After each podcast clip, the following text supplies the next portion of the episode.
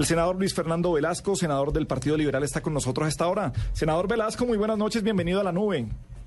Muy buenas noches y saludo a todos los amigos que nos acompañan en la nube y a usted, Gabriel, un saludo de verdad muy especial. Hombre, un abrazo muy grande. Senador Velasco, ¿qué vamos a hacer con la gasolina? Y vamos a arrancar por una Twitterton que definitivamente se ha vuelto el medio de presión importante para que lleguemos a algo. Sabe que sí. Mire, en las democracias es bueno que los ciudadanos se expresen. Y en este país vamos a tener que aprender a expresarnos sin necesidad de violentarle el derecho a los demás. Por eso a nosotros se nos ocurrió cada vez que la gente nos dice en la calle, bueno, pero ¿qué hacemos para que el gobierno tenga consideración con el bolsillo de los colombianos? ¿Cómo podemos ayudar? Primero recogimos 500 mil firmas, hay un proyecto de ley, está ahí en la Comisión Quinta, pero han logrado bloquear nada que, nada que se debate. Y segundo, pues hombre, comencemos a movernos. Ojalá que cada 29 y 30 de cada mes cuando se va a definir los precios de los combustibles, salgamos y le digamos al ministro de Minas inicialmente, luego al ministro de Hacienda y luego al señor presidente que los gobiernos nos cansamos de esto y que este no es un tema del senador Velasco, ni es un tema de la senadora Alexandra, ni del senador Guillermo, sino que es un tema de todos los colombianos.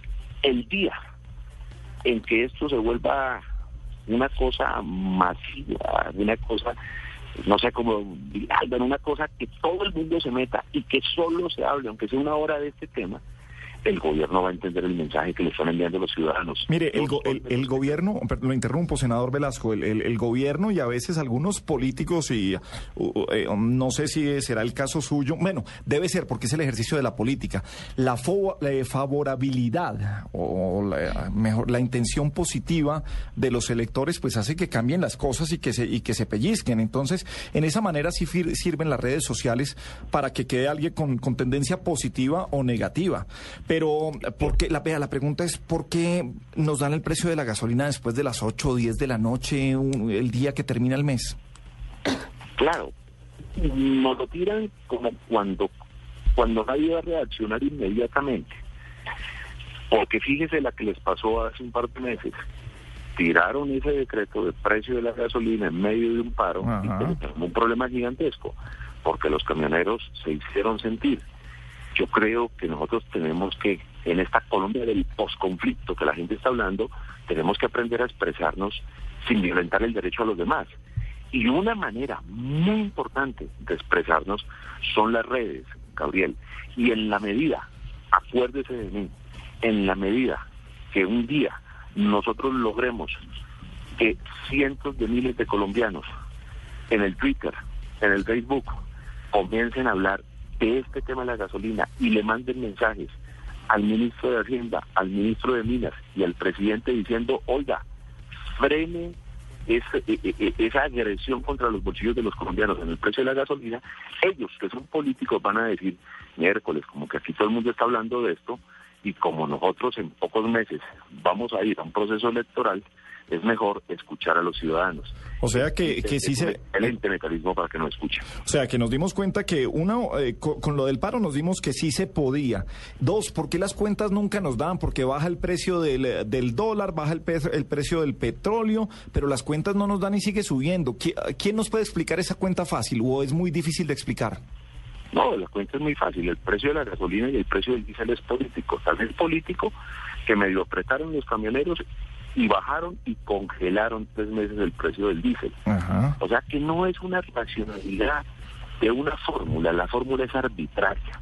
Y la fórmula en Colombia es que una gasolina que Ecopetrol produce en menos de 1.800 pesos galón, la terminamos pagando los ciudadanos entre 8.200 y 9.200 en las capitales de Colombia y hay municipios en donde ese combustible que costó producirlo 1.800 pesos, termina vendiéndose en 18.000, 22.000 y hasta 32.000 ah, pesos.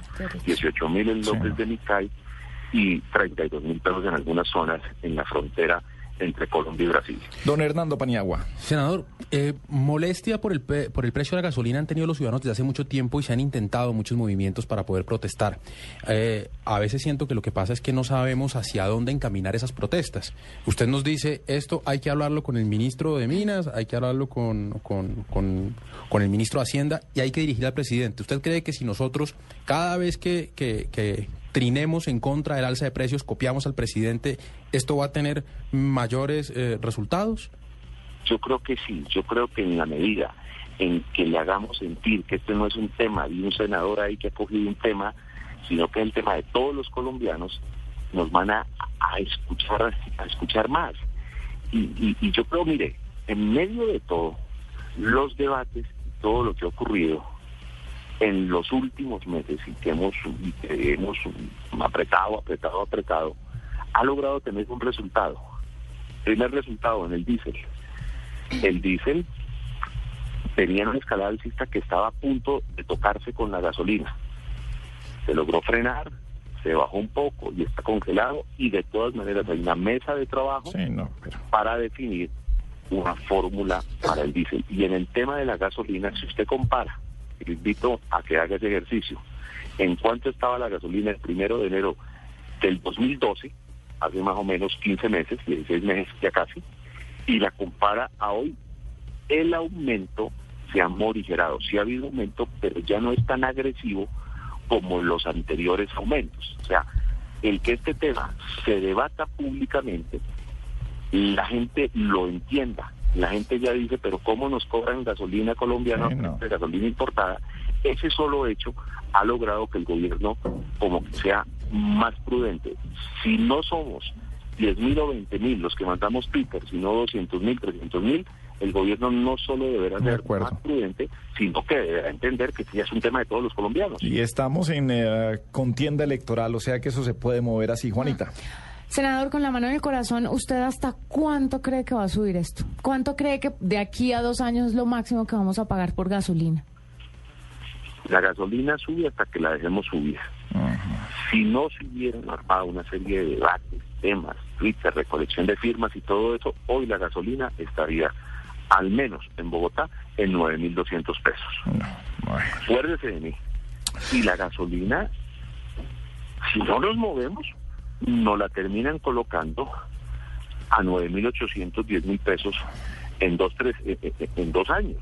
Sí. Porque entre otras cosas, entre más cara vendan la gasolina, más ganan por los lados de utilidades de Copetrol, pero también más ganan por impuestos, porque los impuestos están atados a ese precio de la gasolina, particularmente la sobretasa. Y finalmente, eh, ¿cómo funciona el Twitterton entonces? ¿Desde cuándo va a funcionar? Eh, simplemente eh, eh, le digo un consejo para todos los que manejan las redes sociales suyas, aunque usted se mueve mucho en el Twitter, es que escojan un, hashtag que, de verdad sea uno solo. Porque esta mañana empezaron no más salsa en gasolina, no más salsa de la gasolina, no más, y entonces digamos que se empieza a desviar un poco la atención. ¿Qué es lo que van a hacer y cómo se va a mover en redes sociales finalmente, senador Velasco? Aceptamos el consejo porque eh, entendimos que fíjese que en algún momento en las tendencias apareció no más alzas de gasolina como una de, las, de, los, de lo que más se movía, pero también no más alzas de gasolina o de la gasolina. Si hubiéramos, eh, eh, hubiéramos concentrado en, un en una sola frase, muy seguramente nos hubiéramos mantenido durante todo el día. Entonces, la idea era, digamos, experimental entre hoy y mañana vamos a seguir enviando Twitter, enviando Twitter, enviándoselo, enviándoselo al ministro de Minas. Ahí nosotros colocamos cuál es la, el Twitter del ministro de Minas y la frase para enviarla. Pero la idea es repetir este ejercicio el próximo mes mucho más organizado, mucho más hablado y que se vaya convirtiendo un poquito como en el cacerolazo argentino o el cacerolazo de Caracas. Bueno. En el tema de la gasolina sea el Twitter, porque el Twitter suena tan duro como un cacerolazo. De acuerdo, tenemos que ponernos de acuerdo entonces cómo no vamos a permitir más abusos con lo que es el precio de la gasolina. Luis Fernando Velasco, senador de la República, un abrazo muy grande y gracias por acompañarnos aquí en la nube en Blue Radio.